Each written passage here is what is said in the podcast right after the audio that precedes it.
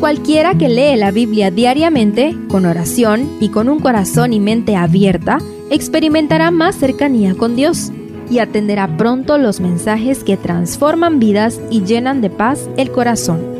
Únete en la lectura de la Biblia en Reavivados por su palabra.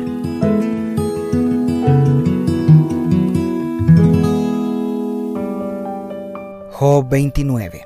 De la profunda meditación sobre la sabiduría del capítulo anterior, Job pasa a recitar una añoranza por su vida anterior a la desgracia. El capítulo sigue siendo poético y proverbial.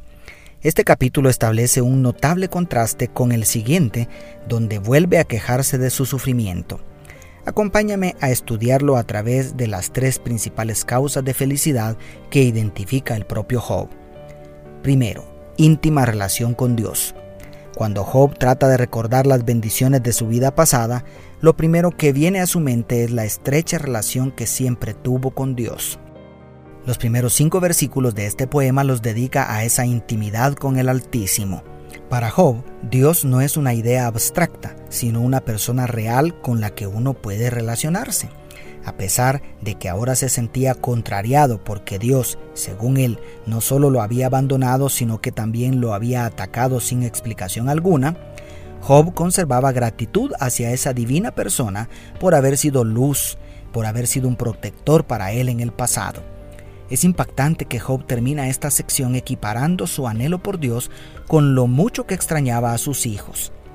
En otras palabras, el motor principal que impulsaba a la vida de Job era una relación estrecha con su Dios. Eso era lo primordial y, en segundo lugar, lo era su familia.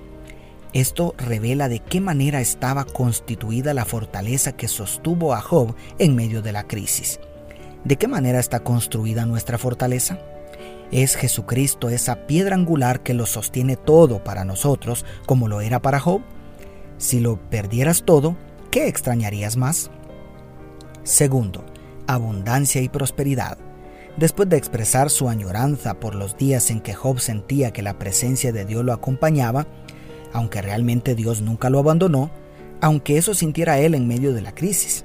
Ahora Job dedica únicamente el versículo 6 para hablar de las riquezas materiales cuando yo lavaba mis pies con leche y la piedra me derramaba ríos de aceite.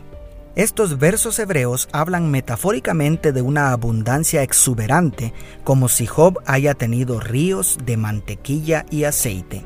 Lo asombroso es que Job dedica apenas un versículo para hablar de las incontables riquezas que había perdido. Parece que Job Siempre tuvo claro que las bendiciones materiales son un medio, no un fin en sí mismas. En su añoranza de la vida plena que gozó antes de la crisis, esto ocupaba el mínimo de su atención.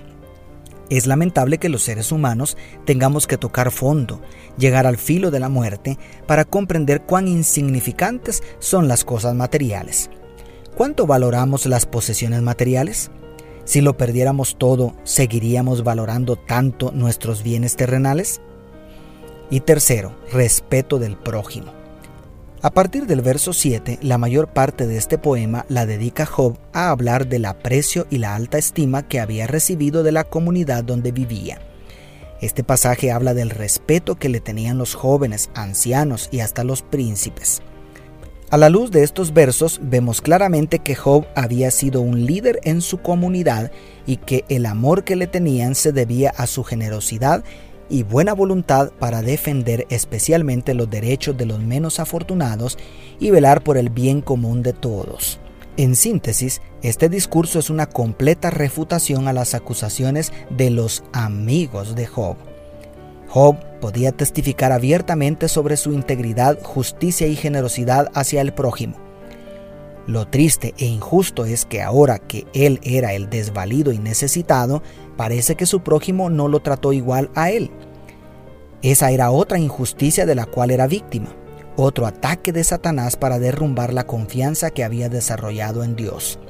No obstante, a pesar de la notable ingratitud de aquellos a quienes había servido desinteresadamente, Job añoraba los días en que no era motivo de burlas y desprecios, sino era un hombre respetado y admirado.